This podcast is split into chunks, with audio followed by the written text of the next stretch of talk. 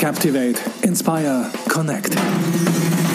Der Trainingspodcast zu professionell präsentieren mit Markus Tirock. Spinat darf man nicht aufwärmen, Blut geht mit Kaltwasser raus und mit Männern kann man nicht reden. Das ist ein ganz wunderbares Zitat. Vielleicht ist es sogar mein Lieblingszitat aus dem Film Die Frauen. Die Frauen ist ein Film aus ähm, Hollywood, große Hollywood-Produktion aus dem Jahre 1939. Und damals hat diese Produktion, ich glaube, schon 1,6 Millionen Dollar gekostet. Und der Film war etwas sehr Besonderes in der Zeit. Es war ein Schwarz-Weiß-Film. Und genau in der Mitte des Films gab es eine Sequenz, wo die Hauptdarstellerinnen eine Modenschau präsentiert haben. Und diese Modenschau, die wurde dann tatsächlich nachkoloriert und wird eben in Technicolor, so hieß es ja damals, ähm, also in Farbe gezeigt. Das war etwas sehr, sehr Außergewöhnliches und deswegen auch damals schon ein großer Hingucker. Was auch noch außergewöhnlich ist, und danach höre ich dann auch auf mit meiner Filmtipp-Geschichte hier, ist ähm, die Besetzung in diesem Film. In diesem Film spielen nur Frauen. Insgesamt gibt es 135 Rollen. Es spielen nur Frauen. Und man wird auch in diesem kompletten Film nicht ein einziges Mal einen Mann sehen. Also es geht noch nicht mal ein Mann über die Straße oder ist im Hintergrund zu sehen. Dieser Film kommt komplett ohne Männer aus. Das ist tatsächlich etwas Außergewöhnliches. Und um was geht es in dem kompletten Film? Es geht natürlich nur über Männer. Und das macht den Film dann eben auch so besonders bizarr und witzig und äh, mitunter sehr, sehr böse. So, warum habe ich aber dieses Zitat ähm, hier in meinem Podcast am Anfang gestellt. Also zum einen, weil ich es einfach liebe und weil ich an diesen Film äh, denke und den jedem nur empfehlen kann.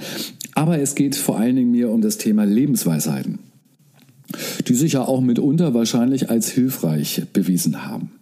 Sie überdauern dann ja auch gerne mal Generationen, was aber eben auch dazu führen kann, dass jeder sie weitergibt, jeder sie übernimmt, aber keiner mehr kritisch nachfragt, ob sie denn überhaupt noch stimmt in der heutigen Zeit oder ob sie jemals gestimmt hat. Das heißt, man überprüft diese Lebensweisheiten nicht, sondern plappert sie eigentlich nur nach. Machen wir das mal am Beispiel fest. Spinat darf man nicht aufwärmen, Blut geht mit Kaltwasser raus, mit Männern kann man nicht reden. Fangen wir mal in der Mitte an. Blut geht mit Kaltwasser raus, ist völlig richtig, sollte man auch immer machen wegen der Eiweißverbindung, also nicht mit Warmwasser. Mit Männern kann man nicht reden, das überspringe ich einfach mal. Die einen sagen so, die anderen sagen so. Aber Achtung, jetzt kommt's. Spinat darf man nicht aufwärmen. Das stimmte 1939 noch, denn damals gab es noch keine Kühlschränke. Das heißt, wenn man äh, Spinat bereits einmal warm gemacht hatte, dann konnte man ihn nicht kühlen. Und ähm, aus diesem Grunde haben sich dort bestimmte Stoffe irgendwie sehr schnell ver, ja, verbreitet. Und ähm, die durfte man dann nicht aufwärmen, weil man sich dann eine äh, Vergiftung zugezogen hätte. Das ist natürlich heute überhaupt nicht mehr der Fall. Heute stellt man das in den Kühlschrank und selbstverständlich kann man heutzutage Spinat aufwärmen. Aber das ist eben genauso eine Lebensweisheit, die man immer irgendwie weitergibt und wo man irgendwie von den Müttern und Oman schon gehört bekommen hat, Junge, nicht den Spinat aufwärmen. Stimmt aber alles gar nicht mehr. Was hat das jetzt mit Präsentieren zu tun? Nun, ähm, es geht natürlich auch bei uns in Präsentationen um Regeln und Gesetzmäßigkeiten. Da werden auch Regeln von Trainerinnen und Trainer weitergegeben, zum Teil eben auch über Jahrzehnte, die eben auch nicht kritisch hinterfragt werden. In meiner Podcast-Episode 10 habe ich ja eine komplette Episode zu dem Thema der 7%-Irrtum produziert. Also Jahrzehnte rannten Trainerinnen und Trainer durch die Gegend und erklärten der Welt, dass bei der Kommunikation nur 7% des Inhalts überhaupt wahrgenommen wurden beziehungsweise transportiert werden können. Alles andere wäre Körpersprache gewesen und wäre Stimme gewesen und so weiter. Und man berief sich bei diesen sieben Prozent immer auf, auf ein Experiment aus den 60er Jahren. Und ja, dieses Experiment gab es tatsächlich, aber die Schlussfolgerung, die ist völliger Blödsinn gewesen. Das heißt, der Rückschluss ist nicht richtig. Ähm, das hat aber keinen davon abgehalten, ähm, diese 7%-Regel immer, immer weiterzugeben. Und ich kenne tatsächlich heute noch Trainer, die ich dann auch gerne darauf aufmerksam mache, ähm, dass das einfach Blödsinn ist und tatsächlich nicht mehr stand, stimmt. Wird es also nicht mal Zeit, all die Regeln und Gesetzmäßigkeiten in Frage zu stellen. Das dachte sich nämlich auch meine Kollegin Isabel Garcia. Sie ist Kommunikationsexpertin, sie ist professionelle Sprecherin und Speakerin und sie hat sich die Regeln vorgenommen. Sie hat sie überprüft und daraus ein Buch geschrieben. Das Buch heißt Die Bessersprecher und ist im Campus Verlag erschienen. Dieses Buch habe ich aus Interesse mal gelesen und stimme tatsächlich in vielen Punkten auch zu und sage, ja, das ist eine, äh, ein schlauer Blick auf die Sache, aber eben auch nicht in allen Punkten. Und dann stolperte ich auf der Seite 57 über meinen eigenen Namen. Isabel Garcia nahm sich nämlich eine Veröffentlichung von mir vor, die ich mal für die W&V geschrieben habe und behauptete schlichtweg das Gegenteil. Es ging ähm, um das Thema Bühnentiger, also laufe oder stehe ich bei einer Präsentation. Und ich musste sehr lachen, als ich das las und auch dann meinen Namen gesehen habe und dachte, Mensch, das ist doch eigentlich ein perfekter Aufhänger dafür, sie anzufragen, ob sie nicht Lust hat, mit mir ein Gespräch in meinem Podcast zu machen. Und das gibt's jetzt, und zwar mit Isabel Garcia. Und ich bin mir nicht sicher, ob sie auch schon weiß, dass man Spinat wieder aufwärmen darf. Isabel, ich habe in deinem Podcast gestern gehört und gelernt, dass du ja selber auch gut kochen kannst. Das finde ich super und das befähigt dich vor allen Dingen gleich ähm, professionell meine erste Frage zu beantworten, die da heißt, darf man Spinat aufwärmen? Bei mir darf man alles. In was für einem Podcast hast du denn das gehört? Ich bin schlecht im Kochen. Ach so, dann habe ich das falsch verstanden. Aber es ging ums Kochen auf jeden Fall. Nein, aber du hast natürlich völlig recht. Man darf den Spinat aufwärmen und damit sind wir quasi mittendrin in deinem Thema, denn die Lebensweisheit, die dahinter steht, man sagt ja immer, Spinat darf man nicht aufwärmen, ist natürlich totaler Blödsinn. Ähm, einige Jahre hat es gestimmt, Anfang des Jahrhunderts vielleicht, vielleicht aber diesen, mittlerweile selbstverständlich Blub, nicht mehr. Diesen Blubspinat, dass man den nicht aufwärmen durfte. Ach, den muss man, glaube ich, gar nicht machen. Aber so verhält es sich ja auch mit einigen Kommunikationsregeln. Und die hast du dir wiederum vorgenommen, und zwar in deinem Buch Die Bessersprecher. Da hast du, ich glaube, es sind über 20 typische und bekannte Kommunikationsregeln vorgenommen und sie überprüft, ob sie Sinn machen, ob sie belegbar sind, ob sie wirkungsvoll sind. Isabel, mit welchem Ergebnis eigentlich? Dass ganz, ganz viele Regeln ganz toll sind, ganz großartig sind. Es ist aber so ein bisschen wie so eine stille Post. Na, manchmal ist es eben einfach so, dass wir so viel etwas weitertragen und, und irgendwann, glaube ich, das Wesentliche aus den Augen verloren haben. Ich komme ja von einer ganz anderen Richtung. Ich komme ja eher vom Gesangs- äh, oder nicht vom Gesangsstudium und habe Körpersprache, Stimme von einer ganz anderen Richtung gelernt und war ganz verwundert, was es für Regeln gibt. Dachte erst, oh, ist ja toll. Und dann, Wäh?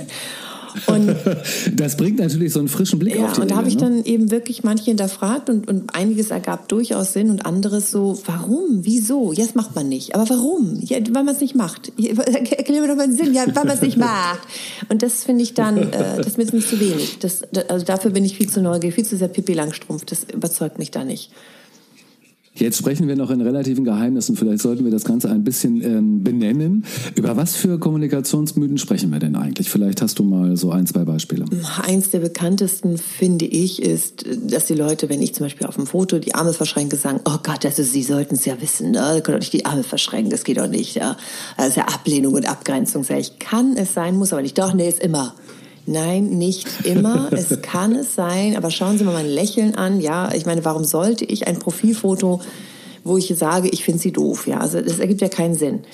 Ähm, und daraus sind dann teilweise, wenn man sich so bei sozialen Netzwerken umschaut, bei den Trainern so eine sehr hübschen Fotos entstanden, die dann alle in dieser Geste waren, so ähm, ähm, ich weiß nicht, ob du das so kennst, dieses, wo die eine Hand so nach vorne mit der offenen Geste natürlich ja, ausgestreckt ja. wird und diesem Lächeln.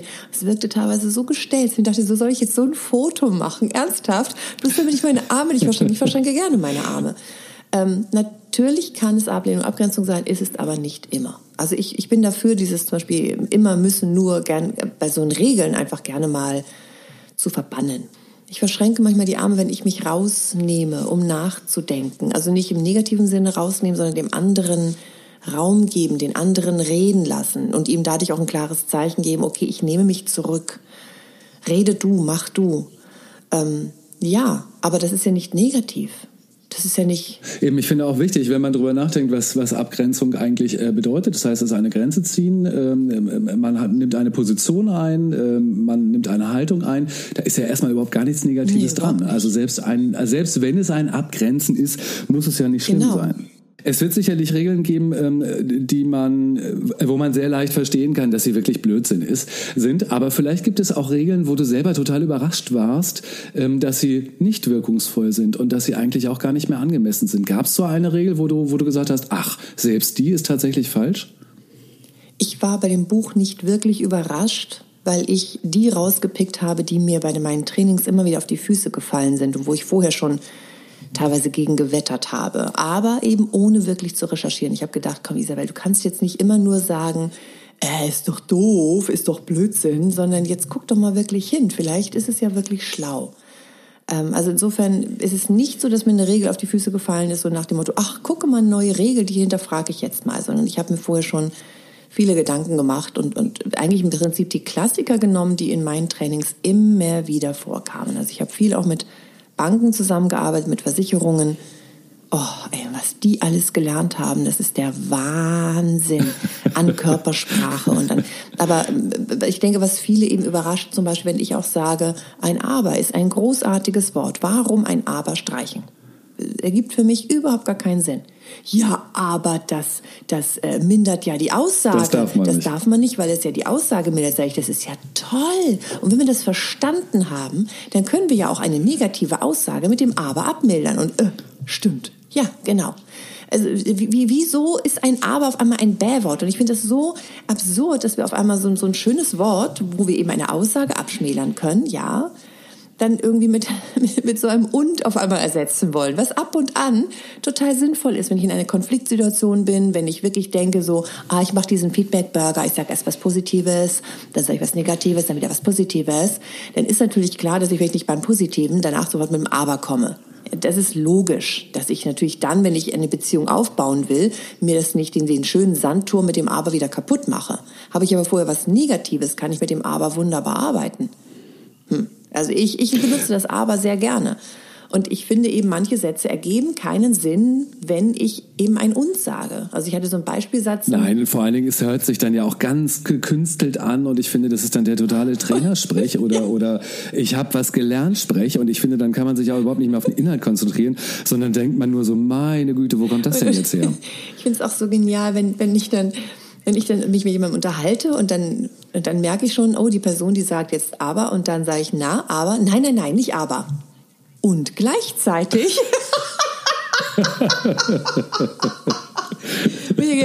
Junge, nicht besser, nicht besser. Ich weiß ja, dass du aber sagen willst. Und wenn du aber denkst, aber aber nicht aussprichst, weil aber ein Bärwort ist und mit der gleichen Intention, dem gleichen Gefühl, mit dem gleichen Mindset und gleichzeitig aussprichst, äh, das ist äh, genau dasselbe mit so, äh, ne? das, das macht sich besser. Ja, ja. Was ich auch gar nicht leiden kann, ist dieses, da bin ich ganz bei Ihnen, Frau Garcia. Da denke ich so, oh, langsam wird's unheimlich. Dieses, da bin ich ganz bei Ihnen. Das ist so eine Floskel, die einfach so rausgehauen wird, die teilweise noch nicht mal variiert wird. Wenn ich so wirklich nachdenke und sage, stimmt, stimmt. Also die Aussage, da kann ich tatsächlich was mit anfangen. Oder, ähm, oh, ja, stimmt, darüber habe ich nicht nachgedacht. Da haben Sie recht in diesem Punkt normal reden, aber nicht irgendwie, da bin ich ganz bei Ihnen und am besten dann noch mit aber. Das ist ja tatsächlich ja, das ist ja auch tatsächlich eine Formulierung, die würde ja kein Mensch normalerweise Überhaupt machen. nicht. Da bin ich ganz bei Ihnen. Das, da, also auf diese Formulierung käme man nicht, wenn man sie sich nicht irgendwo in einem, ich weiß nicht, wo es herkommt, aber irgendwo muss man sie es ja abgeschaut ja. haben. Isabel, als ich dein Buch gelesen habe, habe ich ähm, große Freude gehabt. Achtung, jetzt kommt das Aber. Ja. Ähm, aber ich habe mich zum Teil auch echt aufgeregt und ähm. Äh, einige Punkte konnte ich dir zustimmen, bei anderen Punkten war ich, ähm, ja, habe ich mich tatsächlich fast geärgert. Ähm, und das hat natürlich damit zu tun, dass du die Überzeugung von Trainerkollegen in Frage stellst und sie ja und ihre Methodik natürlich auch ein bisschen in Frage stellst. Wie sind denn so die Reaktionen ähm, auf dieses Buch gewesen, sowohl von Trainerkollegen als auch von, ähm, von ehemaligen äh, Klienten oder, oder, oder Kunden? Gab's da, ist das polarisierend oder haben sie alle in die Hände geklatscht und haben gesagt, nee, nee, alles super ähm, richtig gemacht? Also ich würde sagen, dass ich mit einem Shitstorm gerechnet habe. Da, also damit habe ich wirklich fest gerechnet und er kam null. So gar nicht. So überhaupt rein gar nicht. Aber ich äh, habe eben einige Kollegen, sehr, sehr liebe und sehr geschätzte Kollegen, die normalerweise jedes Buch von mir lesen und mir eine Rezension schreiben, also von sich aus, ich schicke es ihnen nicht. Und bei dem Buch eben nicht. Und das ist schon ein deutliches Zeichen. es ist ein deutliches Zeichen, dass Sie das Buch sicherlich gelesen haben, aber mir keine Rezension geschrieben haben, weil sie negativ ausgefallen wäre. Ähm, und das, ja, machen wir eben teilweise nicht. Ne? Das, das klingt so ein bisschen, als ob man den, den anderen Kollegen irgendwie fertig macht, namentlich. Und deswegen, ähm, wenn wir es nicht gut finden, dann kommentieren wir es eben einfach teilweise nicht. Und ja, insofern, das war so die, ich glaube, klingt jetzt doof, aber ich glaube, die meisten mögen mich und äh, finden das vielleicht teilweise doof, aber ähm, mögen mich als Mensch und machen mich dann nicht fertig.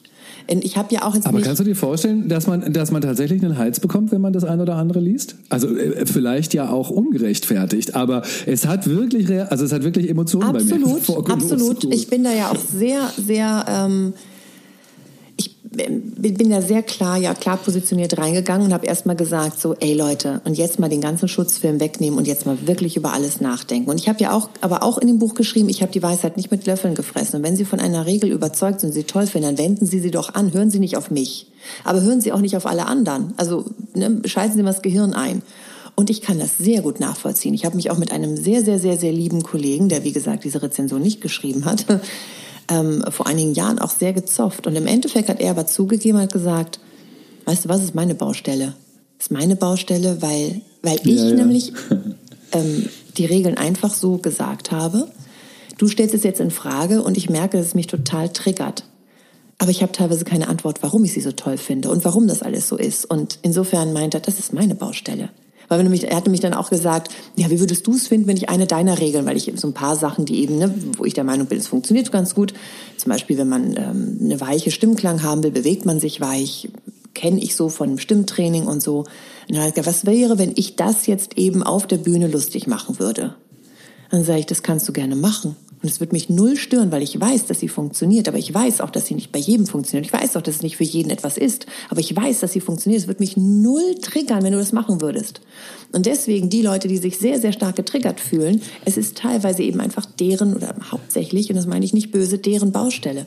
Du hast da völlig recht. Und es ist tatsächlich so, dass es ähm, bei mir den Impuls ausgelöst hat, also äh, über vieles einfach nachzudenken. Das ist natürlich super. Das ist also Ziel erreicht, würde ich sagen, was du hattest. Es hat den weiteren Impuls ausgelöst, dass ich mich mich äh, an dich gewandt habe und gesagt habe, komm, lass äh, mal ein Interview machen und lass uns vielleicht auch mal inhaltlich werden. Das würde ich nämlich gerne jetzt mal machen.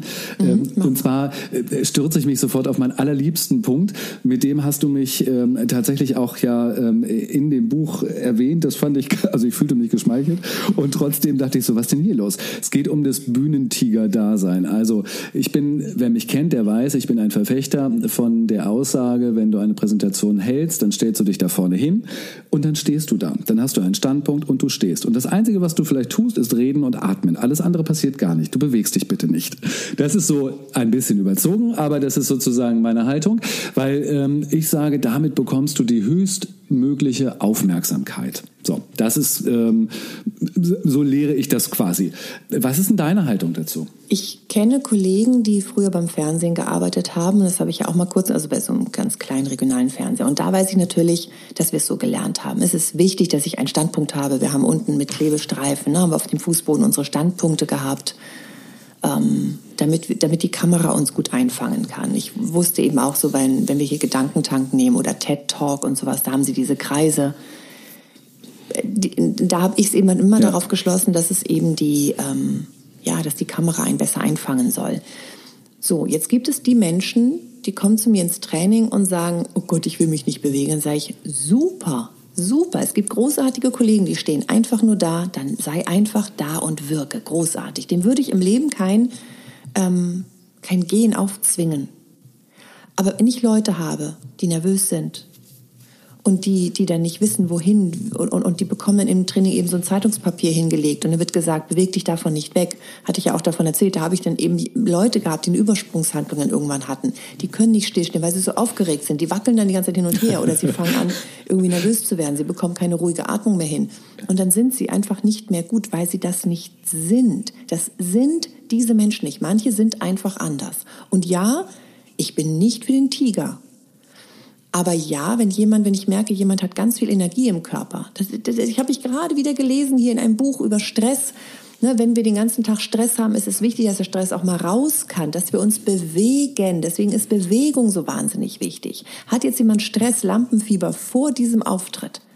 Und ich sage ihm, na ja, aber bewegen dann erst danach, ne? Davor wirkst du ja einfach nur. Damit mache ich es diesem Menschen, der kein professioneller Redner ist, mache ich es unfassbar schwer.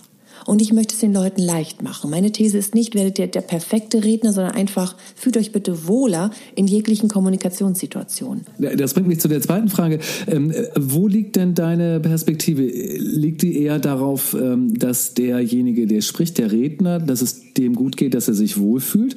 Oder liegt deine Perspektive darauf im Training, dass er bestmöglich seine, seine Botschaft rüberbringt? Ui. Das ist eine sehr tiefgründige Frage und ich würde sagen, mein Hauptfokus liegt im ersten Schritt, dass sich der Redner wohler fühlt.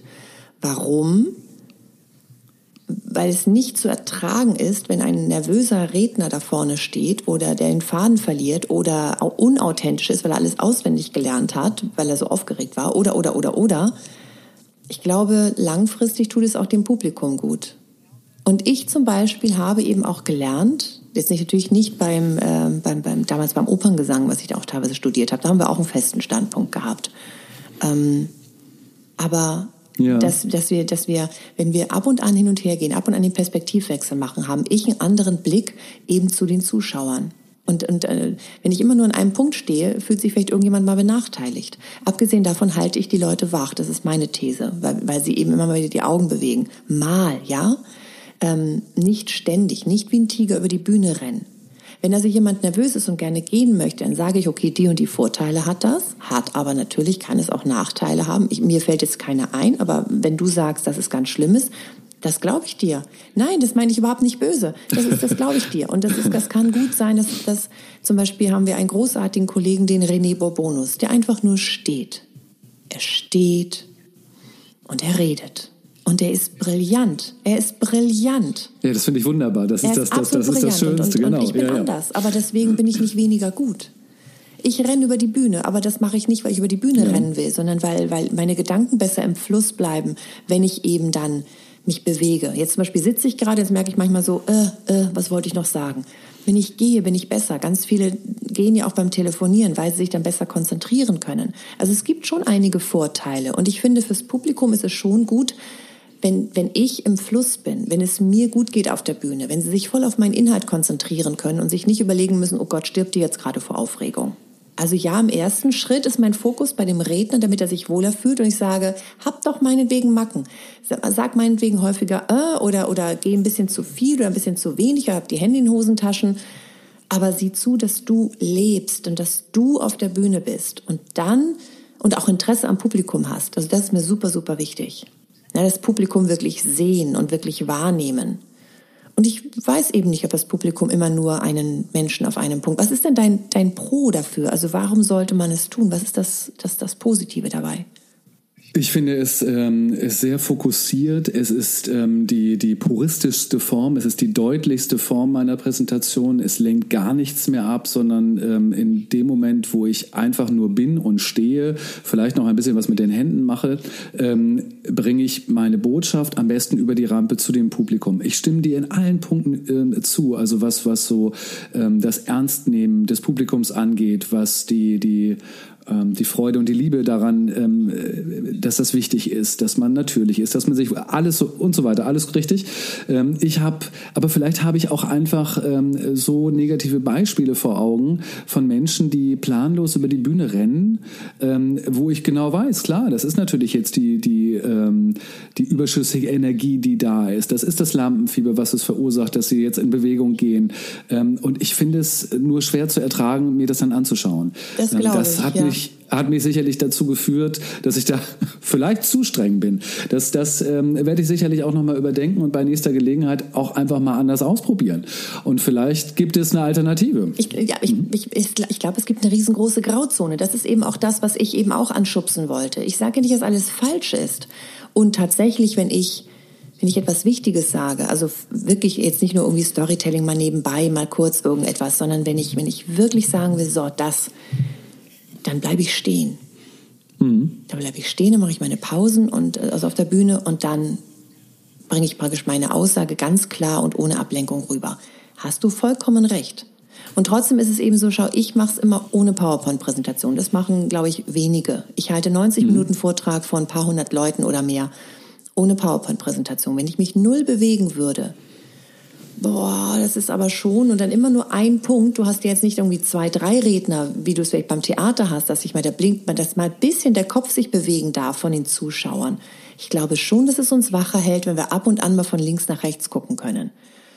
Also bei 90 Minuten definitiv, würde ich sagen. Ähm, wenn ich weiß, was ich da auf der Bühne mache, also wenn ich auch weiß, wohin ich gehe und wie ich dahin gehe und äh, was ich da vielleicht mache, dann ähm, fällt es mir auch, glaube ich, leichter, so etwas zuzulassen. Für mich ist es einfach nur schwierig, wenn einer hektisch über die Bühne rennt, die Hände in den Hosentaschen hat und ähm, auch der Kontakt zum Publikum darunter leidet, weil er als würde er telefonieren, dann auch ähm, mich im Publikum gar nicht mehr anschaut. Weißt du, das ist so der Grund, ähm, warum ich da so ein bisschen, ein bisschen streng bin. Absolut. Es gibt aber. Und, aber da ein, aber ein, ein, kleiner Zusatz, bevor du gleich dein Aber sagst. Ähm, und da würde ich dann eben sagen, wenn du den einen, die eine Person hast, die das mit dem Stillstehen nicht hinbekommt, dann sieh zu, wenn sie läuft, dass du es in Bahnen bringst, die vernünftig genau. sind. Genau. Und wenn jemand nicht laufen will, lass ihn nicht laufen. Will jemand gehen, lass ihn doch gehen. Wenn es hilft am Anfang. Und meistens werden die nach kurzer Zeit ruhiger. Wenn sie das Prinzip verstanden haben. Und dabei helfe ich eben, dass ich die Menschen lasse, wie sie eben sind und dass ich ihnen das so ein bisschen in Bahnen bringe, aber nicht komplett etwas wegnehmen, was ihnen Sicherheit gibt. Das finde ich eine sehr schöne Herangehensweise, weil wegnehmen finden wir ja sowieso immer blöd. Ne? Also wenn uns jemand was wegnimmt, dann finden wir das meistens nicht gut und man muss ihnen irgendwie echt eine gute Alternative ich geben. Ich würde dir mit meinem, ähm, mit meinem Löffel auf die, auf die Finger hauen, wenn du mein Sandkastenförmchen wegnehmen würdest. Siehst du? Siehst du. Ich wäre aber so schnell, dass du meine Finger nicht treffen würdest. So, oh, ich habe aber noch einen, ich habe noch einen anderen Punkt, da habe ich dich sehr gefeiert, ähm, wo ich gedacht habe, oh ja, endlich sagt das mal jemand. Und zwar äh, beim Thema Arme heben. Da feiere ich dich wirklich denn endlich sagt mal einer, lasst diese dusseligen Zuschauerbeteiligungen sein, wenn sie keinen eigenen Sinn verfolgen. Ähm, was meinst du mit Armheben und wie ist deine, deine Haltung dazu? Was ist deine Empfehlung?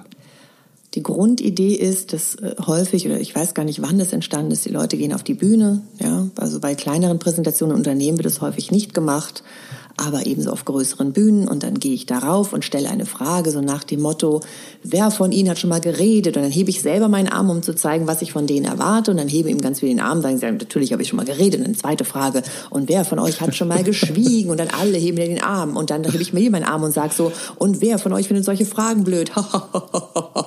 also man macht so ein Dreier-Set, so zwei halbwegs vernünftige Fragen und eine Scherzfrage nach dem Motto, ich habe sie am Anfang gleich zum Lachen gebracht, was ein schlauer Gedanke ist. Ich habe sie interaktiv mit einbezogen, was auch ein schlauer Gedanke ist. Nur die Umsetzung ist mittlerweile so sinnentleert, wenn man sich teilweise eine Konferenz anschaut mit in Anführungsstrichen professionellen Rednern, die das dann alle gelernt haben. Du kommst aus dem Armheben überhaupt nicht mehr raus. Und es hört nicht bei diesem Dreier-Set am Anfang auf, nee, dann ziehen sie es durch. Bei manchen Vorträgen 20 Minuten muss man gefühlt 50 Mal den Arm heben. Und da muss man noch irgendwelche Worte mitmurmeln. Und da muss man noch dies und da muss man noch den. Am besten noch ein bisschen aufstehen, wieder hinsetzen. Ey, sag mal, darf ich noch den Vortrag hören? Da, da bin ich absolut bei dir. Kannst du einfach mal da vorne stehen und wirken und mir einfach erzählen, was du erzählen willst, ohne diese Show zu machen und mich abzulenken? Kannst du einfach mal sagen, was für einen Sinn das auch haben soll? Und da fehlt mir der Sinn komplett. Ähm, also ne, wenn es nur als Regel gemacht wird, wenn die Leute wirklich Interesse haben an den, an den Fragen und an den Antworten, meine ich, vom Publikum, super, mach es doch. Ja. Aber sie müssen dann eben auch was mit den Antworten machen und sie müssen das, was mit den Reaktionen ja, machen und, und das tun sie ja nicht. Und das tun sie ja, ja, null. Und also selten das ist gemein. Selten tun sie das. Es ist einfach nur ein oh ja gelernt äh, am Anfang hier Publikum aktiv mit einnehmen ne hier ich mach mal das Armspiel und das genau. ich, kann ich nicht mehr sehen, weil es so, finde ich, nicht wertschätzend beim Publikum ist. Und ich merke eben auch mittlerweile bei so Konferenzen, dass die Leute aufstehen und rausgehen, weil sie es nicht mehr ertragen. Ja, bei mir löst es auch tatsächlich, wenn ich im Publikum bin und so etwas ähm, sehe und animiert werde, da mitzumachen, das löst bei mir ähm, so eine so eine Konfrontationsreaktion aus. Ich mache nicht mit, ich, ich, will das nicht, weil ich mich ähm, manipuliert fühle. Also wenn ich denn nicht verstehe, was für einen Sinn es macht, wenn es wenn es sinnvoll ist, dann mache ich da gerne mit. Aber wenn es nur darum geht, dass ich irgendwie ähm, gute Laune bekomme oder sowas, da habe ich dann echt keinen Bock drauf. Ja, und ich meine und und da wird gesagt, Publikum mit einbeziehen, wo ich so denke, dann erzähl doch etwas so Spannendes dass sie dir an den Lippen kleben und dann beziehst du dein Publikum mit ein. Mach genug Sprechpausen, dass sie in dem Moment so ihre eigene Gefühlswelt erleben. Dann hast du dein Publikum so mit einbezogen. Die gehen so bereichert, so, so, so, so, ja, bereich, ja, bereichert war ein komisches Wort, oder? Gehen so reich, so, so emotional aus Erfüllt, diesem Vortrag. Erfüllt, ja. ja. das wollte ich sagen. Erfüllt ist ein viel schöneres Wort. Dankeschön. Also erfüllt gehen sie aus diesem Vortrag raus. Und ähm, ich tatsächlich, ich krieg einen wahnsinnigen Hals, so wie du vorher gesagt hast, kannst du verstehen, dass ich einen Hals kriege oder man einen Hals kriegt, wenn man ein Buch liest. So kriege ich einen Hals, wenn ich Leute sehe, die teilweise, ach, name it, irgendwie 10.000 Euro für einen Vortrag bekommen, 15.000 Euro für einen Vortrag bekommen. Und ich dann merke, die Studie, die gibt es gar nicht. Das hier ist Wissen von vor 20 Jahren. Das ist auch Schwachsinn. Und dann aber ganz viele Trainer auch im Publikum sitzen, weil die oder die oder den, was weiß ich, Experten äh, schauen wir uns mal an und das wieder in ihre Trainings mit reinnehmen und, äh, und mir das, dieser Schwachsinn dann immer wieder vor die Füße fällt und ich dann so denke, okay Leute, wenn ihr so gut bezahlt werdet, womit ich sagen will, dass ganz viele Trainer natürlich nicht gut bezahlt werden, aber wenn ich gut bezahlt werde, dann darf ich auch mal ein bisschen Gehirnschmalz da reingeben und nicht einfach nur 20 Jahre irgendwie genau dasselbe immer weiter predigen. Und es ist wirklich überraschend. Also du, du sprichst ja jetzt zum Beispiel diese ähm, Kommunikationsmythos mit der 7% Inhaltregel an. Ähm, äh, der, das, das ist ja in den 60er Jahren entstanden. Jetzt sind wir irgendwie 60 Jahre danach und es gibt immer noch Kolleginnen und Kollegen, die genau mit diesen 7% über die Bühnen ähm, rattern und den Leuten das erzählen und die Leute glauben das. Ähm, wo ich dann aber auch denke so, ey, bei der Regel, da muss man doch noch nicht mal irgendwie große Recherche betreiben. Da muss man doch einfach nur den Menschenverstand einschalten, um zu verstehen, 7% Inhalt ist ein bisschen wenig, was an Kommunikation übrig bleiben soll, oder? Ja, aber es ist doch eine, so eine schöne Daseinsberechtigung für jeden Kommunikationstrainer, für jeden Rhetoriktrainer. Ich kann das schon verstehen. Und ich bin ja auch am Anfang drauf reingefallen, als ich angefangen habe mit Kommunikationstrainings. Da ähm, irgendjemand hat für mich Marketing gemacht, ich weiß seinen Namen gar nicht mehr. Und äh, und dann hat er so gesagt: Gucke mal, ich habe hier recherchiert und so weiter. Hier steht was irgendwie ne. Und äh, mit den sieben Prozent Inhalt nur sage ich, oh, das ist ja cool. Und hat er praktisch für mich Werbung gemacht, ne, dass ja im Prinzip jede Aussage 93 Prozent die Art und Weise, wie man es sagt, wichtiger ist, wichtiger ist als was ich sage. Als was man ja. Und äh, ja, und da habe ich gedacht, ja super, damit kann man ja toll für mich und für meine Leistung eben Werbung machen. Also insofern, ich, ich hau mir auch selber auf die Finger. Ich bin auch darauf reingefallen, weil es ja überall steht und jeder sagt und, und ich dann gedacht habe, dann wird das wohl stimmen. Ja. Ja, ja das Aber, äh, aber ich hätte natürlich, und das habe ich nicht gemacht, mal einmal nur auf die Seite gehen, der, der die Studie durchgeführt hat. Ne, wenn man bei Morabian raufgeht, dann sagt er, oh, bitte hört auf, hört auf, mich falsch zu zitieren, ich kann es nicht mehr sehen. Ich kann Es ist nicht ein mehr Drama lesen. für diesen armen Wissenschaftler. Ja, es ist ein total. furchtbar, es ist ein Lebensdrama. Er hat irgendwas mal in die Welt gesetzt und damit ist er berühmt geworden und stimmt einfach nicht. Und er kriegt es einfach nicht mehr aus der Welt raus. Er also kriegt es nicht mehr aus der Welt raus und er sagt dann eben auch, ich habe so viele tolle Studien danach gemacht, die so großartig waren. Hat er einmal in einem BBC-Interview, denn genau, kennt keiner, BBC-Interview gesagt, da meint der Moderator, ja, aber keine ihrer Studien konnte sich so großartig runterbrechen lassen, wie sieben Prozent zählt nur der Inhalt. und er kommt aus der Nummer nicht raus. Ist denn das, Isabel, ist das der Grund, warum wir Regeln so lieben? Also sowohl wir Trainer als auch wir, die ähm, in den Trainings sitzen? Weil es so griffig ist? Weil es so ein klares Bild ist? Weil es so einfach ist? Ich glaube, ist das im der Grund ersten, dafür? Ich, ich also einer wahrscheinlich. Ich denke, es gibt immer ganz, ganz viele Gründe, aber ich glaube, eben einer der Gründe ist, dass es scheinbar einfacher ist, dass es scheinbar griffiger ist, dass es scheinbar leichter ist. Ne, dass, dass manche eben sagen, oh, ich habe eben Angst, auf der Bühne zu stehen, dann sag mir bitte, wo ich meine Hände packen, hinpacken soll. Sag mir bitte, wo ich hingucken soll. Sag mir bitte, wie ich stehen oder eben nicht gehen oder gehen soll. Bitte sag mir eben alles. Ähm, das macht es im ersten Schritt, glaube ich, tatsächlich leichter. Es macht, gibt einigen Leuten Sicherheit, aber auf Dauer eben nicht, weil sie sich manchmal eben eine Rolle übergestülpt haben, die sie nicht sind.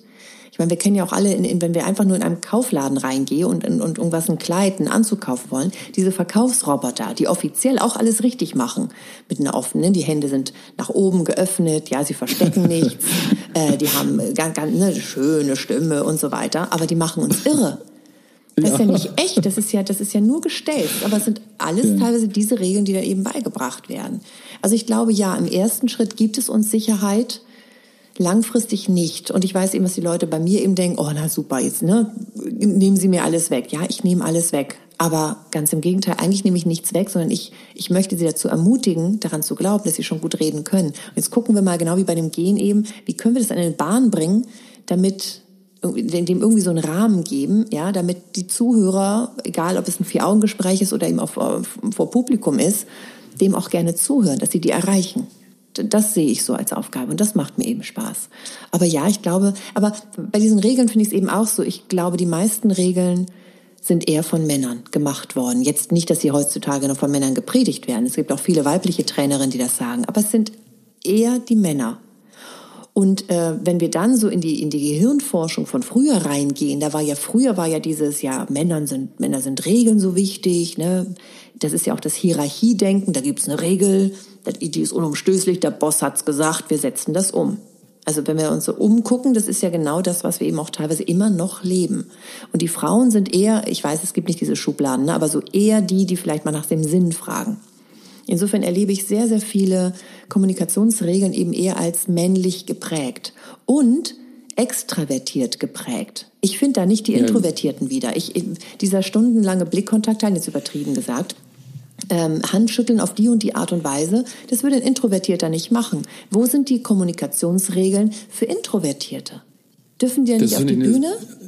Finde ich eine sehr, sehr gute und berechtigte Frage. Und da ist, glaube ich, auch noch viel Aufklärungsarbeit notwendig, weil introvertiert bedeutet ja nicht gleichzeitig äh, völlig, völlig eingeschüchtert und scheu äh, oder, oder ohne Haltung und aussagelos, ähm, sondern es ist ja einfach eine, eine besondere Art und oder eine andere Art und Weise im Leben auch zu stehen ähm, und mit, mit äh, Kommunikation von außen umzugehen. Das wissen viele halt auch nicht.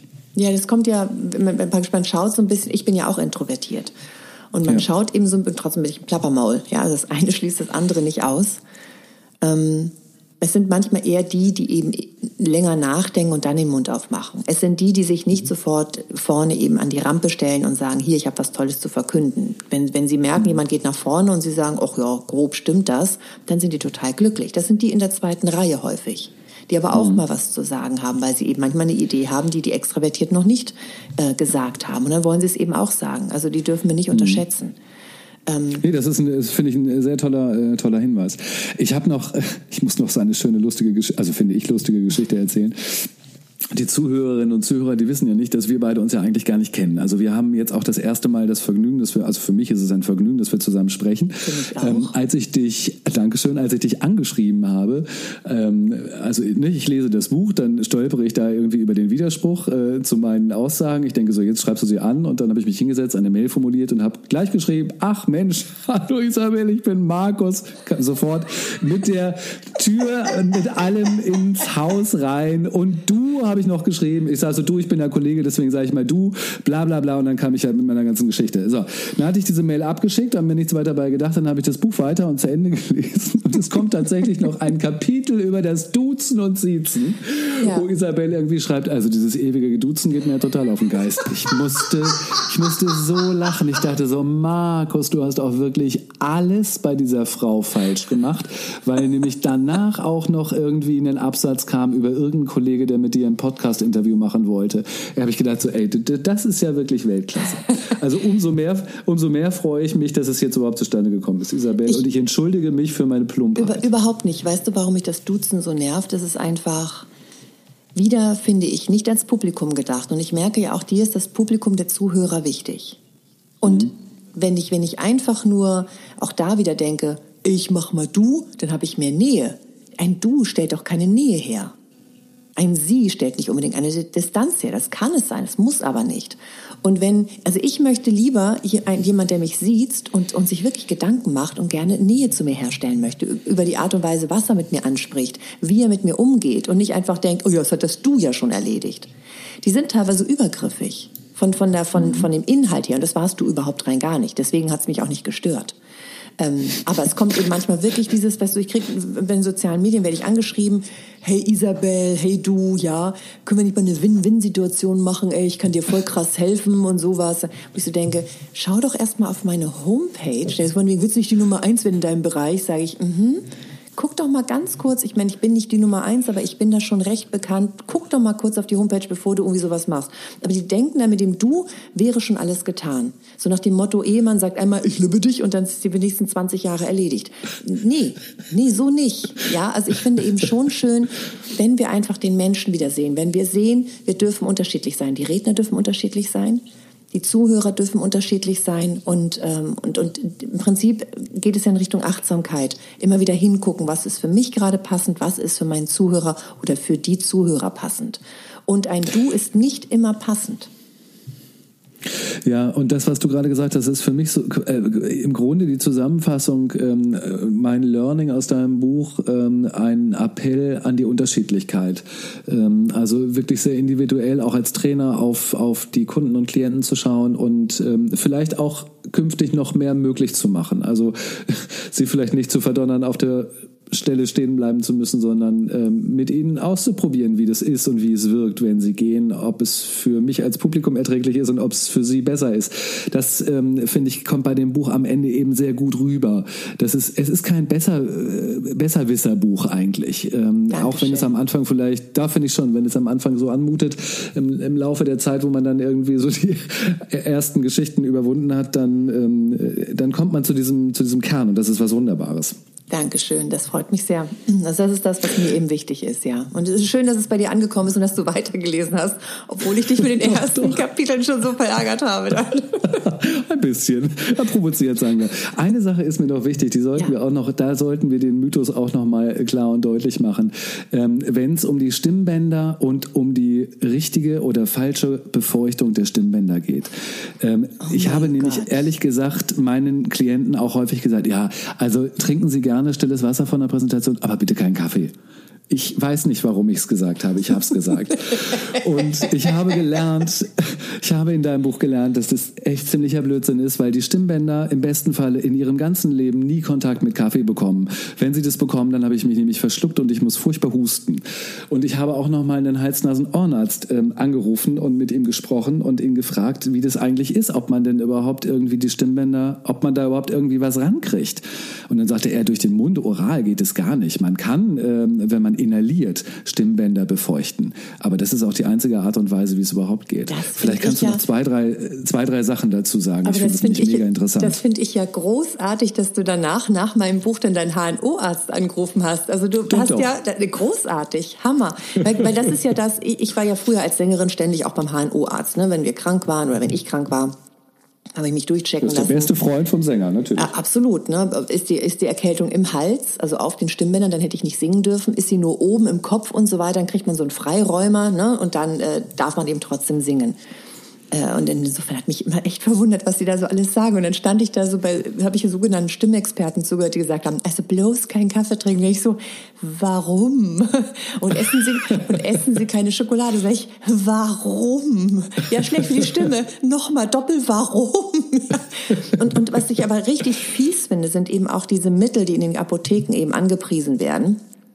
Ich nenne jetzt keinen Namen, ich habe keinen Bock, dass wir irgendwie hier verklagt werden. Ähm, aber die hatten mich immer noch mal angeschrieben, haben gesagt so, ja, Frau Garcia, halten Sie doch mal, Sie sind doch Stimmtrainerin, halten Sie bei uns mal einen Vortrag und dann sagen Sie einfach, wie toll unser Mittel ist. Ne, damit wird man nie heiser. Also ne, ein Gel, ein Gel, was ich mhm. nehme und was natürlich alles repariert und alle Stimmprobleme sind weg und, und, und, und, und. In einer Welt, wo viele Stress haben, ähm, und natürlich dann auch teilweise heiser sind, natürlich nicht so in der Stimme drin sind, ist das äh, klar ein Riesenmarkt. Aber es ist ja. Schwachsinn, es tut mir leid. Es ist für den Resonanzraum total schön. Aber ich bekomme, also der, die Stimmlippen sind in der Luftröhre. Luftröhre, da kommt die Luft hin. Ja. Ich kann inhalieren, das ja. kann ich alles machen. Aber es ist in der Luftröhre. Deswegen den Kamillentee oder besser noch Salbeitee, aber auch da kommt drauf an. Manche vertragen das eine besser, manche das andere. Inhalieren, einatmen, so wie Oma es früher gemacht hat. Ja. Irgendwie ganz viel frischen Salbei oder Kamille eben in so eine große Schüssel geben, heißes Wasser drauf, Kopf drüber, Handtuch über den Kopf, inhalieren. Das ist toll, das, das mögen die Stimmbänder. Aber eben diese, diese heiße Milch mit Honig, ey, das ist immer wieder ein Renner, wenn ich dann so frage, so, ja, die Stimme ist leicht heiser, ne? was ist das Beste, was Sie tun können, damit Sie vielleicht in zwei Tagen fit sind? Und dann kommt sofort, ja, heiße Milch mit Honig oder, oder, oder, oder, ne? Salbei-Bonbons und, und, und. Wobei bei den Bonbons, wenn die so ne, Düfte abgeben, die ich dann wieder einatme, geht das auch schon wieder. Aber der Bonbon an sich ist völlig irrelevant. Und ja. dann komme ich eben und sage, hm, das Beste ist Klappe halten. Wenn Sie merken, in zwei Tagen soll meine Stimme fit sein, Sie können inhalieren, Sie können aber auch einfach die Klappe halten und zwar komplett. Flüstern ist ganz schädlich. Ähm, Rauchen, klar, sowieso nicht gesund, aber dann eben nochmal blöd, wenn die, wenn die Stimme eh schon angegriffen ist, weil der Rauch kommt ja an den Stimmbändern vorbei. Ja. Und insofern, Ja, natürlich ist viel Trinken gesund. Es interessiert die Stimme aber im ersten Schritt nicht, weil wir es eben an den, in die Speiseröhre trinken. Wir trinken es ja nicht in die Luftröhre.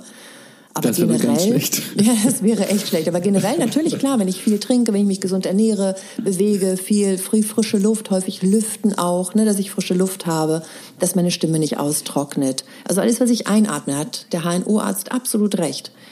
Und ja, und da danke ich André, André auch, dem HNO-Arzt, der nämlich auch gesagt hat, also ähm, zum einen kann man eben tatsächlich dieses, dieses medizinische machen, also indem man inhaliert, aber ähm, man kann selbstverständlich auch trinken, was man möchte und es hilft vielleicht, weil es psychologisch hilft, weil es einem vielleicht eine gewisse Ruhe gibt, weil es einem eine Stärke gibt oder weil es den, den Mund befeuchtet, keine Ahnung, weil man äh, etwas, weil man Beschäftigung mit den Händen hat, dann ist es auch alles in Ordnung und dann hilft es von mir aus auch der Stimme, aber er sagte, das ist dann eher eine mentale Geschichte. Genau diese Entspannung praktisch, ne? ein warmer Tee oder genau. ein warmer Kaffee. Und deswegen ist es so, wenn jemand sagt, oh, mir geht's nicht so gut und ein, ein, für mich ist ein, ein schöner Milchkaffee eben, oh, toll. Ähm, ja, aber auch da, also wenn jetzt äh, Leute zuhören, die leicht aufgeregt sind, die wirklich großes Lampenfieber haben, da würde ich dann bei dem Milchkaffee noch mal so ein kleines Aber dahinter herhängen, weil diese Milch eben schleimt. Deswegen wurde ja auch von Schokolade häufig abgeraten. Die schleimt. Nicht die Stimme zu, an die Stimme kommt es ja nicht ran, aber im, eben im Resonanzraum. Und dann haben die Leute das Gefühl, genau. sie hätten ein Kloß im Hals. Und das macht sie noch aufgeregter und, und, und. Also das würde ich mir nicht antun, wenn ich eh schon leicht dazu neige, aufgeregt zu sein. Ähm, aber ein Espresso, überhaupt gar kein Problem. An so Kaffee, ne, überhaupt gar kein Problem. Abschließend vielleicht, ähm, vielleicht ist auch der Grund, warum man keinen Kaffee oder Espresso trinken sollte. Wenn man sich damit einen Tropfen auf das weiße Hemd macht, ist es ganz schlecht. ja, aber es ist ja bei dem Alkohol genauso, ne? Wenn ich mir den Rotwein drüber schütte, dann sieht das auch nicht wirklich auch ganz aus. Hm. Oder richtig. wenn ich den Brei vorher noch esse und den dann irgendwie rüberkleckse, auch doof. Oder wenn ich, ja, aber weißt du, morgens um 10 Uhr ein Rotwein, bevor man die erste Präsentation hält, ist aber Logisch. auch ein interessantes Konzept. da muss man dann auch nochmal drüber nachdenken. Ich habe jetzt, ich, ich hab jetzt an meine Vorträge ja. gedacht, die sind meistens abends. Ja, also, so. aber ich trinke gar keinen Alkohol. Das war jetzt einfach nur Spaß. Und ich dachte eher so an den Kaffee, den man ja morgens trinkt. Aber sei es drum. Ähm, Isabel, wir kommen langsam zu Ende. Gibt es noch einen äh, Mythos, wo du sagst, den möchte ich den Leuten doch nicht vorenthalten und äh, da möchte ich die Regel doch noch mal irgendwie entlarven? Oder ähm, sagst du, die wichtigsten Sachen haben wir gesagt und viele andere spannende Dinge können die Leute natürlich auch nachlesen in deinem Buch?